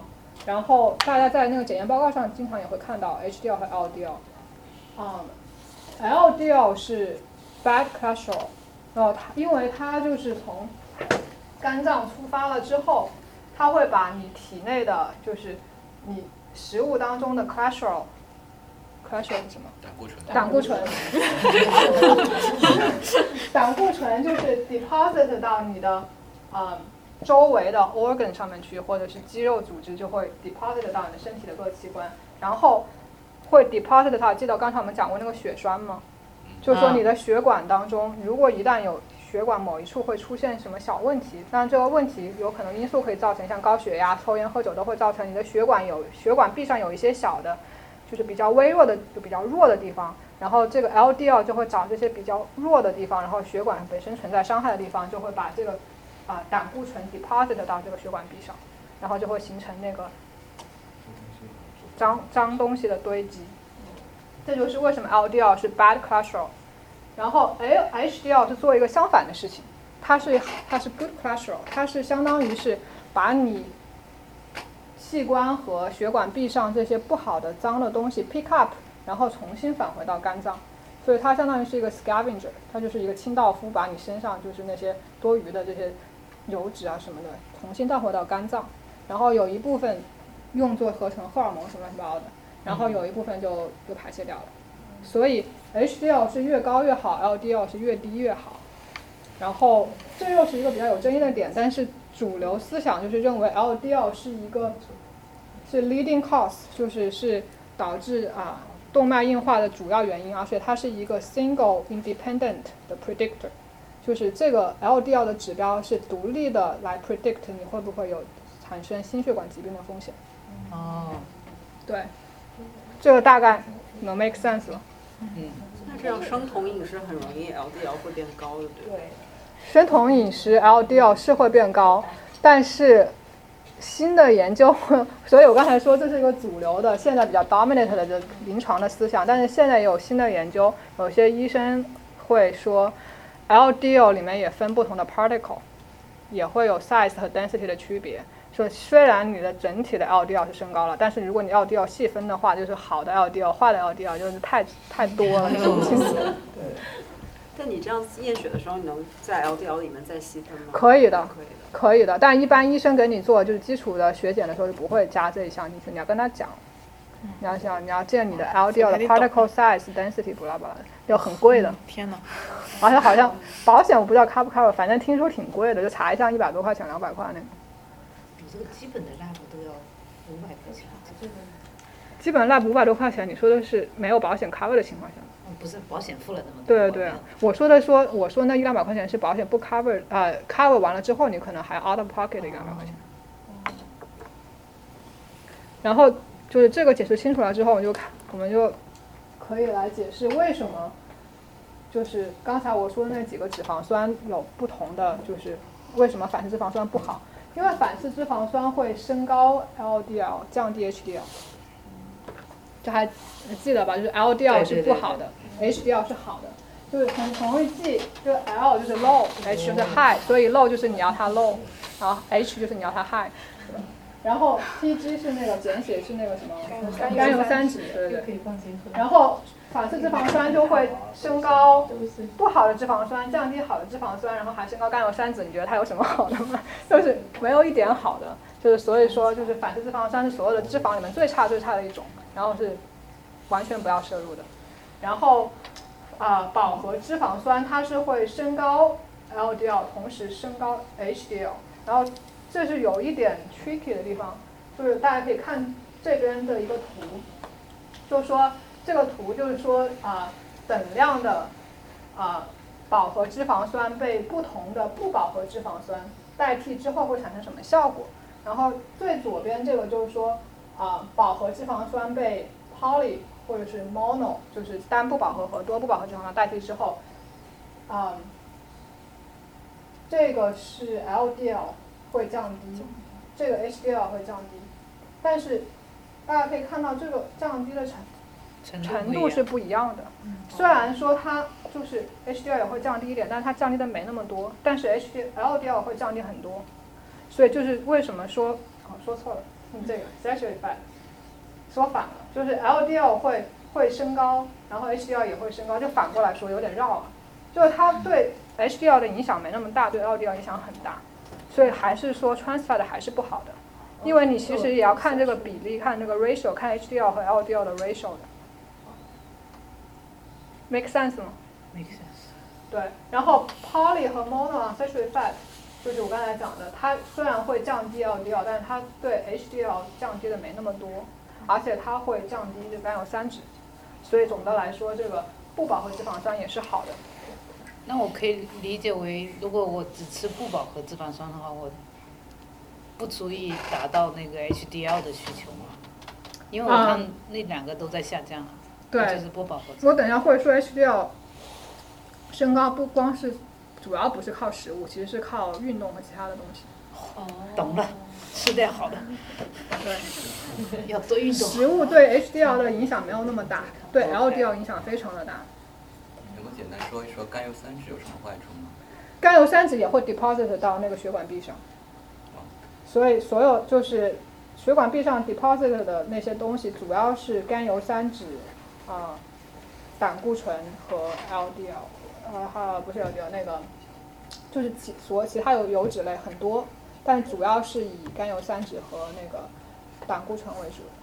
就 LDL 和 HDL 只是运输工具，对吧？对，把它们运到那个位置。对，但是，嗯对，就是 HDL 和 LDL 是体内才存在的，它是一个运输运输工具。然后我们吃进去的不会是 HDL 和 LDL，我们吃进去的就是饱和脂肪酸和不饱和脂肪酸。嗯，就全身是低密度脂蛋白，一个高密度脂蛋白，不是脂肪。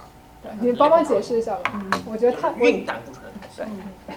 就因为涉及到太多的细节，我就没有讲，就忽略过去了。那如果你的肝脏很强大，是不是你吃什么，它可能都还会有很好的质量？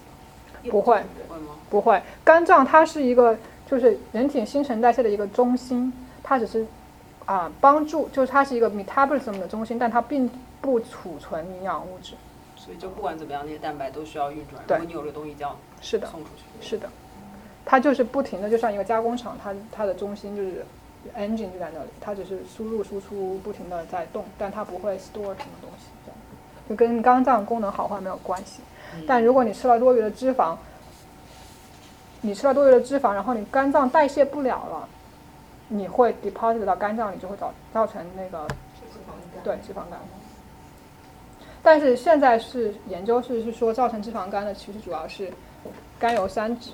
而不是脂肪，就是说吃糖吃多了，会造成脂肪肝。还有喝酒啊，其他的，喝酒是最主要的。有没有那个呃升 HDL 降其他两个的？没有。我也想有。Star idea。只我们有。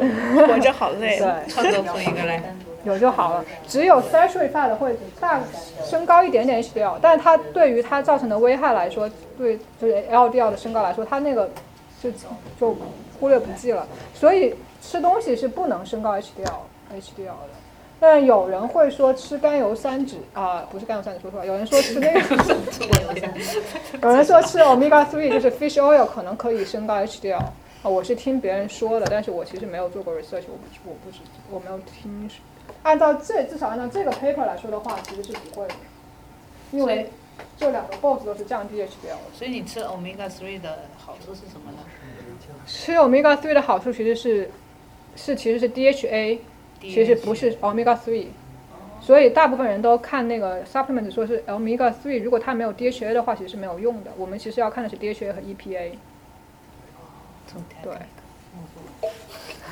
哎，这个我就想要讲到那个 supplement 的问题，因为之前看 nutrition 的 textbook 的时候，就是说没有实验证明 supplement 是 actually 有用的。所有的 supplements 至今为止证明有用的、有临床的 evidence 的只有 fish oil。只有 fish oil。对。所以就是像那个什么什么 Alaska fish oil omega three plus DHA 是有用。对啊，临床显研究唯一有用的是，但是它是要非常大剂量的，其实是，嗯，DHA 和 EPA 这两个成分对心血管疾病有用，是唯一有临床证据的。嗯。那维生素呢？维生素那个，那个就是缺啥补啥，那个不算那个范畴。就是说你缺了，你肯定要补，就是跟那个说影响疾病没有什么关。那那是真的能补到吗？是可以的。哦，所以但是。那你说大剂量是要吃多少呀？呃，我记得是一千五百毫克以上，不是 omega three 一千五百，是 DHA EPA 一千五百毫克。一般一千五百毫克的 omega three 大概只有两三百的 EH EPA 就很很大剂量。有那些比较提纯比较高的，然后就会价格也是很贵的。然后讲，顺便提到这个碳水化合物，大家可以看到，虽然我们是在讲脂肪，但是碳碳水化合物会降低 HDL、LDL，然后升高 triglycerides。嗯，所以碳水吃多了。所以碳水吃多了是很不好的。脂肪酸，哦不，脂肪肝。对。哦。所以它虽然不是脂肪，但是它会造成对脂肪造成影响，因为多余的糖无法代谢，就会变成脂肪。对，因为酒都是糖然后这边有一个就是 slide，就是讲说，说刚才我说那个 LDL 是一个 single independent predator 啊，a predictor 啊，就其实，但我们其实也会看 LDL to HDL 比例，因为就是这是一个就是啊 map analysis，就是一个这个 plot，就是说 LDL to HDL 的 ratio。其实总体来说，如果这个 ratio 越高的话，疾病的风险就是心血管疾病风险也会越大。就是说，除了看 LDL，你还是要看一下这个 ratio。就你们体检的时候也会看到这个 ratio。然后总结一下，怎么样可以降低 LDL 和 triglycerides，然后怎么样升高 HDL。然后就刚才说到说不要吃啊快餐，不要吃油炸的食品，因为这两个会会。有 trans fat，然后 bakery 我打了个问号，就是说如果你自己在家做的原材料都是好的，没有关系，那就是成品的 bakery 就很难说了。啊，要少吃红肉或只吃那种瘦的红肉，然后像那个你们去超市买东西，它会标啊标一个什么百分之九十九 lean 啊什么之类的，就就比较好。很难找到。它百分之九十五 lean 啊什么都没有问题，反正自己判断一下。然后。啊，理论上来说是要，就是吃鸡肉要去皮的，然后或者是 chicken breast，但是有是啊，怎么能去掉呢？对，也有很多人这么说，那只能去找一些好的 recipe 推荐给大家。对。clarify 一下这个 red meat。红肉就是猪肉、牛肉、羊肉这些。看上去红色的肉。四条腿的。这这个 classification 是鸡鸡肉是四条腿吧？鸡肉是四条腿。可以可以。我现在处于低血糖的状态。所以 lean meat 就是瘦肉了。啊，对，是的。嗯，含油脂低的。对，然后鱼的话，美国的那个 American 的啊 dietary guideline 是推荐一周吃两次的。然后。为什么是 fatty fish？就是因为它越肥，它的 omega three 越多，它 DHA EPA 越多。就是天然鱼油嘛。对，是的。对，所以为什么你们会看到什么 Alaska 深海鱼油？然后因为那个就是含油脂含量比较高，就提纯的纯度比较高。对，然后嗯，尽量不要用猪肉去炒菜。在家里我觉得很少会有这么做，但现在就是去餐馆很多就是用猪肉啊猪油炒菜会比较香。因为 saturated fat 和 trans fat 其实是很香的，就是这就是为什么那个 fast food 会用 trans fat，它会有一点成瘾性，就是你闻上去会很香。嗯。然后像那个什么，经常在川菜馆里吃的什么肥爆包菜，然后大家觉得很好吃，然后我问了一下老板，他是用猪油炒的。嗯。他嗯推荐就是都是用植物油了，然后像什么橄榄油是最好的。对对对。有问题跟橄榄油，因为不是说橄榄油的烟点很低。对，是的。炒菜。对，是不能炒菜，所以只是用于凉拌或者是沙拉。那什么油比较适合炒菜？植物油都可以。说其他，比如说像玉米油。这些都可以。对，对，都是，就是它其实你们在网上可以搜一下，它有一个。不同的植物油各种成分的含量是有什么区别的？嗯，然后我也记不是很清楚，因为太多了。但是我个人觉得其实差别应该没有太大，但他会比如说会推荐什么 sunflower oil 什么的，但是我觉得还好了。我个人认为，只要没有合成的成分在里面，都是差不多的。哦，但是我有看到过，就是说跟那个屁对那个屁咬的说烟点低，但你还是可以拿来炒菜，没有关系。嗯，不行的，因为它烟点非常低。比如说 olive oil，如果你用来炒菜或油炸的话，它会产生 trans fat。对，所以它会突然从极好变成极坏。对，是的。还有一个问题就是，除了 olive oil，还有什么油应该避免用来炒菜呢？没有。就只有 olive oil。对。但我觉得理论上来说，单不饱和脂肪酸的烟点都比较低吧，所以什么牛油果油啊之类的，是不是也不能用来炒菜？我觉得，我觉得可能可能你说的是对的，但是大家没有从来没有说过不要用牛油果炒菜，因为也不会有人用牛油果。因为现在超市有卖牛油果油了，牛 牛油果油，还有什么亚麻籽油，就这种的，烟点很高，而且就我理解说牛油果油是烟点是烟，就是说它们。因为单不饱和脂肪酸它比较不稳定嘛，所以对，就是如果它是是我那可能状的，就是把它炼出来的油，我也不知道他们这个工业上怎么怎么实现。那我没有我没有 具体去查过，那你要去查它的烟点是大概在多少度？如果比普通的油炸温度要高的话就可以，如果低的话就不行。可以稍微解释一下烟点之类的。就是它会就是 boil 就是下水的 boiling point，油是在什么时候 boil？那那它 boil 的那个以后就变成。呃，它就会有很多化学反应产生，化学反应就会产生反应脂肪酸。我觉得你这边就是倒数第二点呢，就是 dairy fat 这一点，我觉得有待商榷。就是说，打个比方，很多牛奶的它的从它们就是刚才指指不性的很多很多有益的东西。呃，如果单纯的说。排斥 full fat milk 的话，那等于说他们在不断的把这个脂脂肪牛奶脂肪，一是口味下降，第二是他们很多其实维生素其实是流失的。所以说为什么你可以看很多超市里面 fat free 或者一号，他们说他们加 VA、V、VD，然后所以说，而且后来在网上我也看过，包括我自己个人经验，就是说，你除非每天喝大量牛奶，你其实从卡路里角度来说的话，full fat 和这个 fat free 一、一和二几乎还是建议就是。说 fat 或者是百分之百分之一和 fat free，从这个 oral 这个我个人感观点，包括看网上看的，我个人不是太推荐 fat free 或百分之一。但如果你说你如果除非你是糖糖尿病什么的，这或者特殊控制糖这些其他问题，但是对于普通人来说的话，我觉得这个 reduce dairy fat 这个就是如果是从牛奶这个它有益的它的这个。营养含量来说，我觉得这个这个有有有所偏颇。我先 clarify 你一个刚刚讲的这个 point，就是说，你说因为很多维生素什么是脂溶性的，所以需要有啊牛奶里的脂肪。说维生素有水溶性和脂溶性，就算我们在牛奶牛奶里没有脂肪，不代表你这一天当中不会吃到其他的脂脂类。因为你打个比方，你说你要是卡路里标签的话，一般 full fat 差不多是一百。一杯二百多毫，二百多毫升，一百六十卡 fat free 最多撑死一百或一百六十卡路里，有什么区别？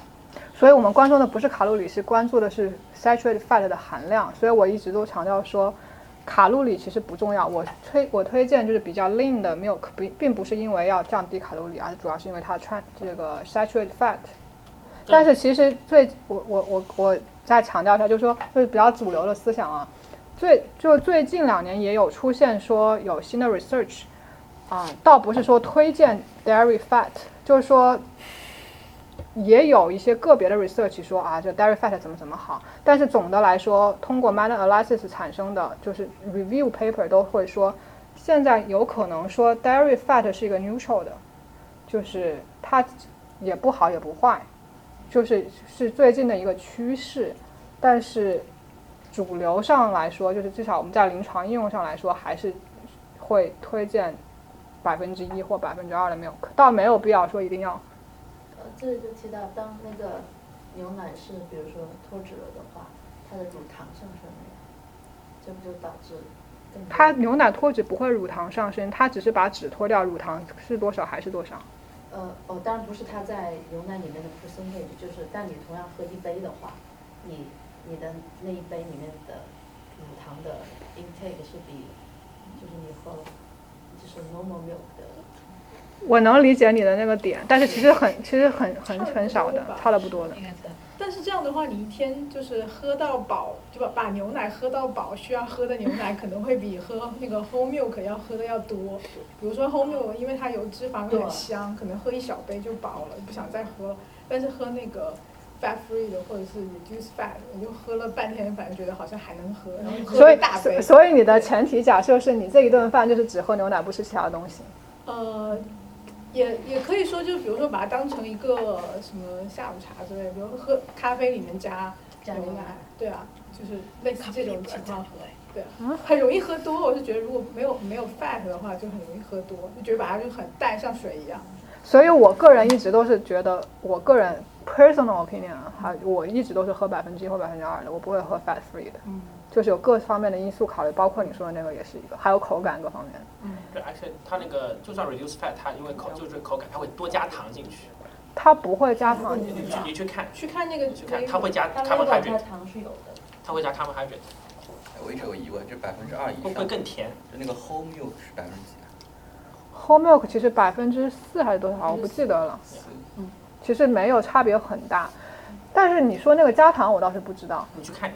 它是不是它？你是说它是 added sugar 还是说？你去比那个 whole milk 的 carbohydrate 和 reduced fat carbohydrate，它的两个数字高。它的 size 还是一样。对对对，是因为它是那个 serving size 的原因。对。那它对 size 一样的话，所以糖会糖多出来。是这样的，比如说如果它是 fat free 的话，它 take out 的是大概比如说八或者九克糖，那这八克九克糖它是有 actually 的重量，就是 fat free。你说什么 fat free 是 take out？脂肪呀，脂肪被拿走了，但它还是要，那它等于就只剩下两百四四十克左右了。那它要 build up 到还是两百五十的 size 的话，那它肯定就多一些乳糖。对呀，所以不不是乳糖，sugar，lactate，lactate 是 added sugar 吗？就是它 ingredients 里面多 sugar 吗？应该不会，它只是因为去掉，就是你们去。不用相信我，你们去比一下。对，是是的，就是不用管，你们就是下下数学问题，下次去看一下，考一下小学数学。它没有加糖，它没有加那就是一样的二百四十毫升，你吃进去。对。本来你吃 whole milk，你只吃了二十克糖，假设。你吃那个 reduced fat，你吃了二十五克糖或者三十克糖。OK，会的。呀呀，那么就是这样，就是这个，就是最终是你吃进去多少糖的问题。对，糖是会变多。对，你就是这就是我要说的 point。的糖是多一点这就是我要说的 point。但它不是 added 的 sugar。因为乳糖跟糖不一样。啊，好，刚刚讲哪来了？哦，刚刚讲到最后一点，说就是要 carbohydrates，就是它分单糖和多糖嘛，或者是 sugar 或者 complex carbohydrates。然后其实最不好的是 sugar，所以我们就要尽量减少 sugar。sugar 就是比如说是甜食啊这些东西的。但你正好米饭这些你还是要吃的，那个是比较 complex carbohydrates，它不会就是造成它的影响没有 sugar 那么差，就是啊，我说的是对于血糖的升高啊，然后 triglycerides 的升高啊这些。然后呢，就说刚才有人问到说怎么样吃东西才可以升高 HDL，然后我刚才有讲说，其实饮食对 HDL 的影响不是很大，而是其他的一些 behavior 对 HDL 的影响非常大。然后首先就是抽烟和喝酒是会降低 HDL 的，所以要升高 HDL 就是不要抽烟不要喝酒，嗯，然后酒的话，它的就是 American Dietary Guideline 是推荐不要超过一天不要超过一个 drink，然后男女生不要超过一个 drink，男啊男生不要超过两个 drink，一个 drink 的概念就是一个十二盎司的 beer 或者是五盎司的 wine，或者是那种 hard alcohol 就是一点五盎司就是一个小 shot，就是一天不要超过那个量。然后，啊，运动是会升高 HDL 的，而且非常明显，嗯，然后这个美国那个 Heart Association 推荐的是，如果你是做 moderate intensity 的话，一个星期是一百五十分钟，或者是如果你做那种 vigorous 的话，就是七十五分钟。能不能给个概念，大概是多少多少心跳算 moderate？嗯，多少心跳算 vigorous？对，这个我不不太记得了。这个是。二百二十减去你的年龄是你的最高的心跳可以达到的，然后在那个基础上，百分之八十到百分之百之间是那个 vigorous，然后百分之六十五到百分之八十之间是 moderate，然后再往下就是你平常的那个。那个百分之可能有一点差，记错了，但是大概是那。个。吧，对，感觉百分之。到时候网上查一下这个。对，网上查一下，大概是那个公式，反正。对，然后就是如果如果就是体重超超标的话，就要就是控制体重也是可以升高 HDL。然后讲到那个钠和呃血压的关系，就大家觉得呃钠和血压是什么关系？钠越高，血压越高吧？啊，一定是这样吗？呃，不知道。我给大家看一个 research 啊。老师问一个 tricky 的 question。是一个多段的。啊，先我先声声明一下，现在这个就已经不是主流思想了，因为主流思想就是你说的钠越高，那个血血压越高。但是现在比较新的 research 就是一个，嗯，今年发的，但是这个不是说最最最新的，就是不是刚开有的这个思想，是早就有这个 hypothesis。就是说，这个图是讲的说，所有的人就是所有的 sample 里面血压最高的那百分之二十五，取出来这个 sample。就是吃的钠越多，然后，哦，这个不是钠，就是就 sodium reduce 的越多，你的血压就会越高。就是说你肯定 sodium 越高，血压越高就没有问题。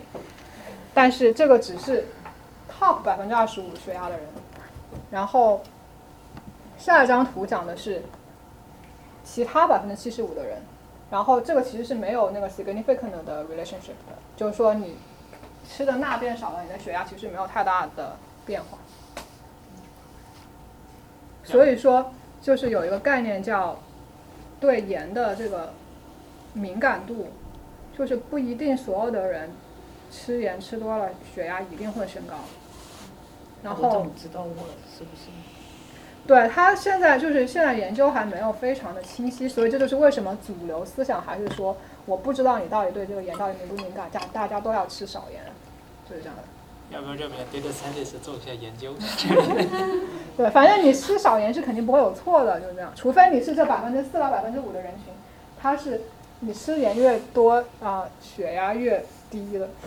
只有但只有百分之四到百分之五的人，就是说，是就是 research 就显示大概有这么一个就是关系，就是说你的血压如果本来就很高的话，你很有可能就是对盐是很敏感的。如果你现在血压是正常的话，你可能就对盐的敏感度就没那么高。但是不代表说你以后不会血压高，因为就是对盐的敏感程度是会随着年龄和体重的增加而增加的。所以说，总体来说还是建议要吃少盐。对，除非你就是这个百分之这个 outlier 就没办法。就进。我再问一次，就是那个。那个 sensitivity 是可以测出来的吗？那个不能测出来。那到底现在是什么个定义？虽然就是说，因为这个只是这个完全是一个就是实验室的 research，还没有到临床的 level。就是他们对盐的这个敏感度，完全是通过非常非常 intense 的那个实验，就是说一个人，我先给你吃盐，然后吃多少天，然后测每天测血压，然后再 wash out 多长时间，然后再给你滴盐，这样子反复测、反复测测出来的。但它并没有临床上并不可能实现，对，所以说总的推荐还是说你就少吃盐吧，就这么简单。其实只有那几个被试知道自己是就是没有什么敏感度的，就这个世界上。对。那几个被试，他们不停的被抽血，不停的被被试，就被测试他吃吃盐吃多吃少，他的血压有没有变化。对，或或者说你自己每天测血压，自己做实验。我我其实没有，我从来没有听到过说有人是反的，是 reverse 的，就很少。对我也是没听过。对，基本上就是要么就很敏感，要么就没有那么敏感。嗯。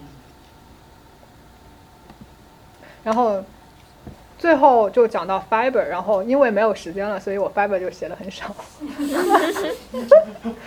然后 fiber 就是膳食纤维。